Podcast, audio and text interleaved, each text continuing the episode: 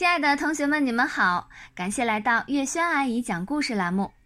今天我们要讲名叫牛皮的插班生第二十集。天上五颗星，地上五颗心。牛皮的脚呀被救活了，张达脸上的伤呢包扎好了，吃了风干牛肉和酥油茶，肚子也不那么饿了，身子也不那么冷了。我们现在怎么办？回去，唐飞说：“还待在这里干什么？等狼群来吃我们吗？”张达四下看了看。回去的路在哪里？马小跳不是有指南针吗？我们还有手电筒，可以照明。牛皮说：“我们现在哪儿都不能去，只能待在这里。”为什么？因为我们现在不能确定我们具体在什么位置，很容易迷路。我们还不如就在这里等人来救我们。他们能找到我们吗？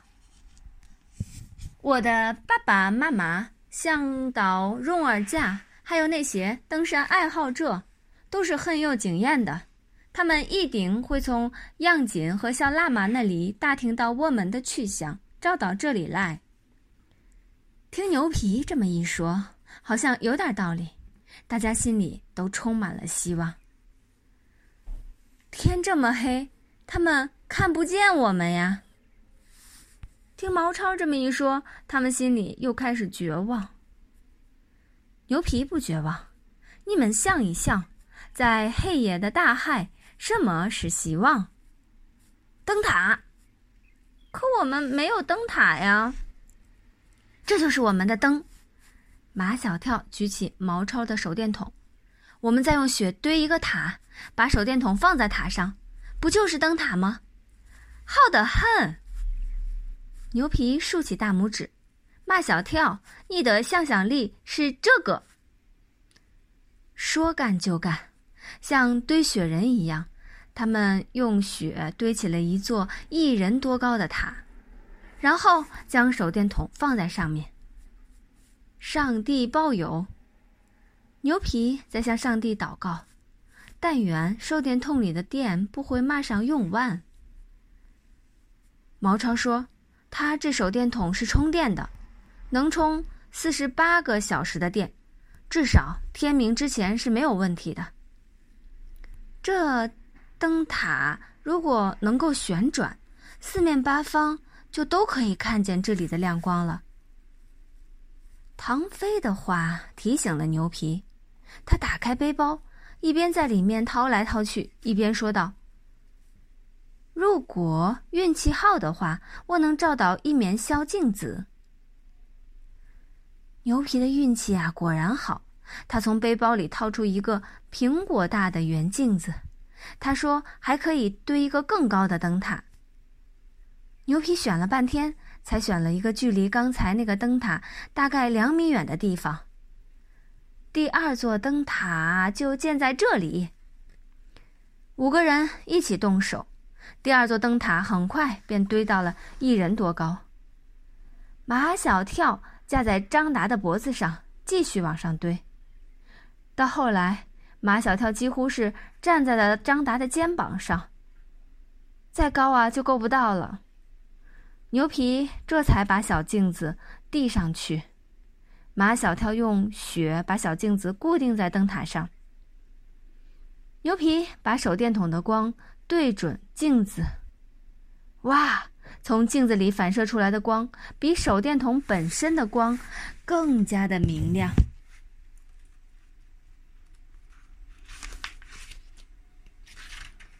照的呀更远，这样四面八方都可以看见了。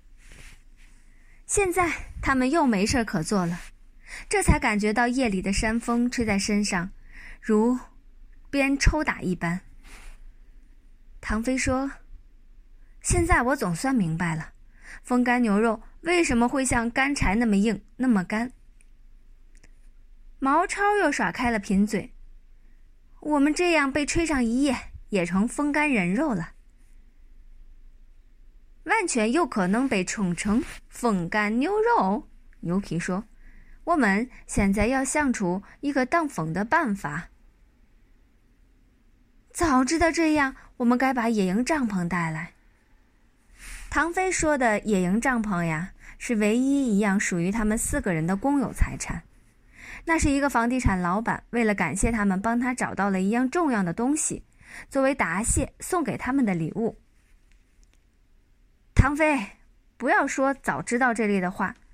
早知道不跟着你来找什么人参果，我们就不会遇上雪崩，现在也不会还在荒山野岭受这份罪。毛超，你说的话我不爱听。有一句话叫做“患难之中见真情”，不遇上雪崩，我们之间的真情能出来吗？马小跳的话我爱听。张达接着唐飞的话说。我也爱听。牛皮想去找一个雪坑来挡风，唐飞赶紧说：“呃，千万千万别找什么雪坑，太危险了，人在里面直往下沉，像掉进了沼泽地。我们在这里修一个雪屋吧。”马小跳站在两个灯塔之间比划着，用雪砌四堵墙，好的很。牛皮最近学了一句流行话：“马小跳，你太有才了。”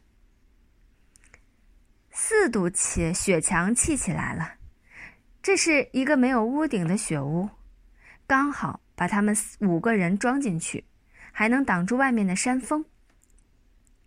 好困啊！哇，唐飞打了一个哈欠。我现在站着都能睡着。毛超问他们：“知道什么动物是站着睡觉吗？”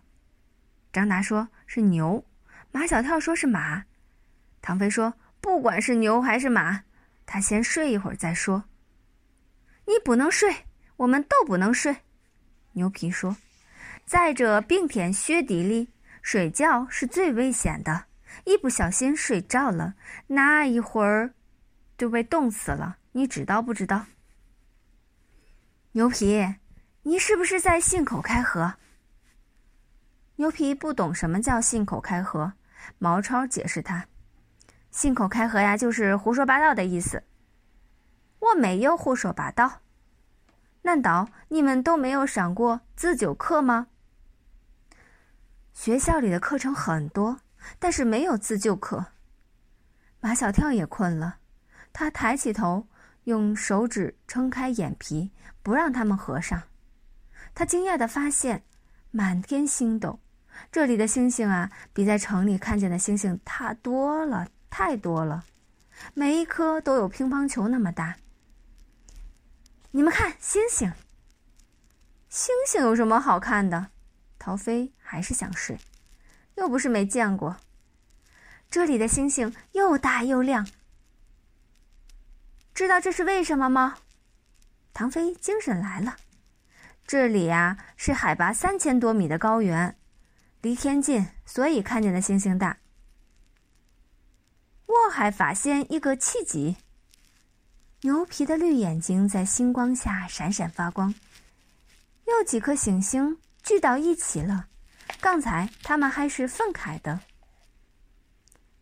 在他们的头顶，真的有几颗星星。挨得紧紧的，一颗、两颗、五颗，毛超叫起来：“啊，这是不是意味着这五颗星象征着我们五个人？完全有可能。”马小跳的想象又开始天马行空了。我们五个大难不死，把天上的五颗星星都感动了。唐飞说：“这五颗星星象征着从今以后我们是一辈子的朋友。”毛超说：“都生死患难过了，当然是一辈子的朋友，想分开都难。”张达说：“可是，牛皮跟我们不在一个国家。”牛皮说：“就算我和你们中间隔着一个太平洋，但是我的心是和你们在一起的。这天上的五颗星星，象征着地上我们五个人的心。”接下来，这五个一辈子的朋友讲的都是他们一辈子的事情，甚至讲到了他们以后有了儿子，他们儿子也要做朋友，以后有了孙子，他们的孙子啊也要做朋友。他们越讲越兴奋，讲的没有一个人再想睡觉了。毛超想撒尿，他们不准他撒在雪屋里。叫他撒到外面去。我怕外面有狼。有狼怕什么？唐飞嘎嘎的笑起来。等狼来了，我们再去救你也不迟。毛超刚从雪墙上翻出去，便听见大人叫：“有人来了！”只见雪夜里的雪山上有一条长长的火龙，那是火把。哇，好多人看，朝我们这边来了。他们一定看见了我们的灯塔。举着火把的人群里有沃克先生和沃克太太，有向导荣尔甲和他的妻子央金，还有那些登山爱好者们。这时候已经是深夜三点多钟，五个遭遇雪崩的孩子终于获救了。好啦，感谢大家的收听。这一集故事哦，也就是这一本书，我们已经讲完了。期待我们下一本书的开始吧。谢谢大家。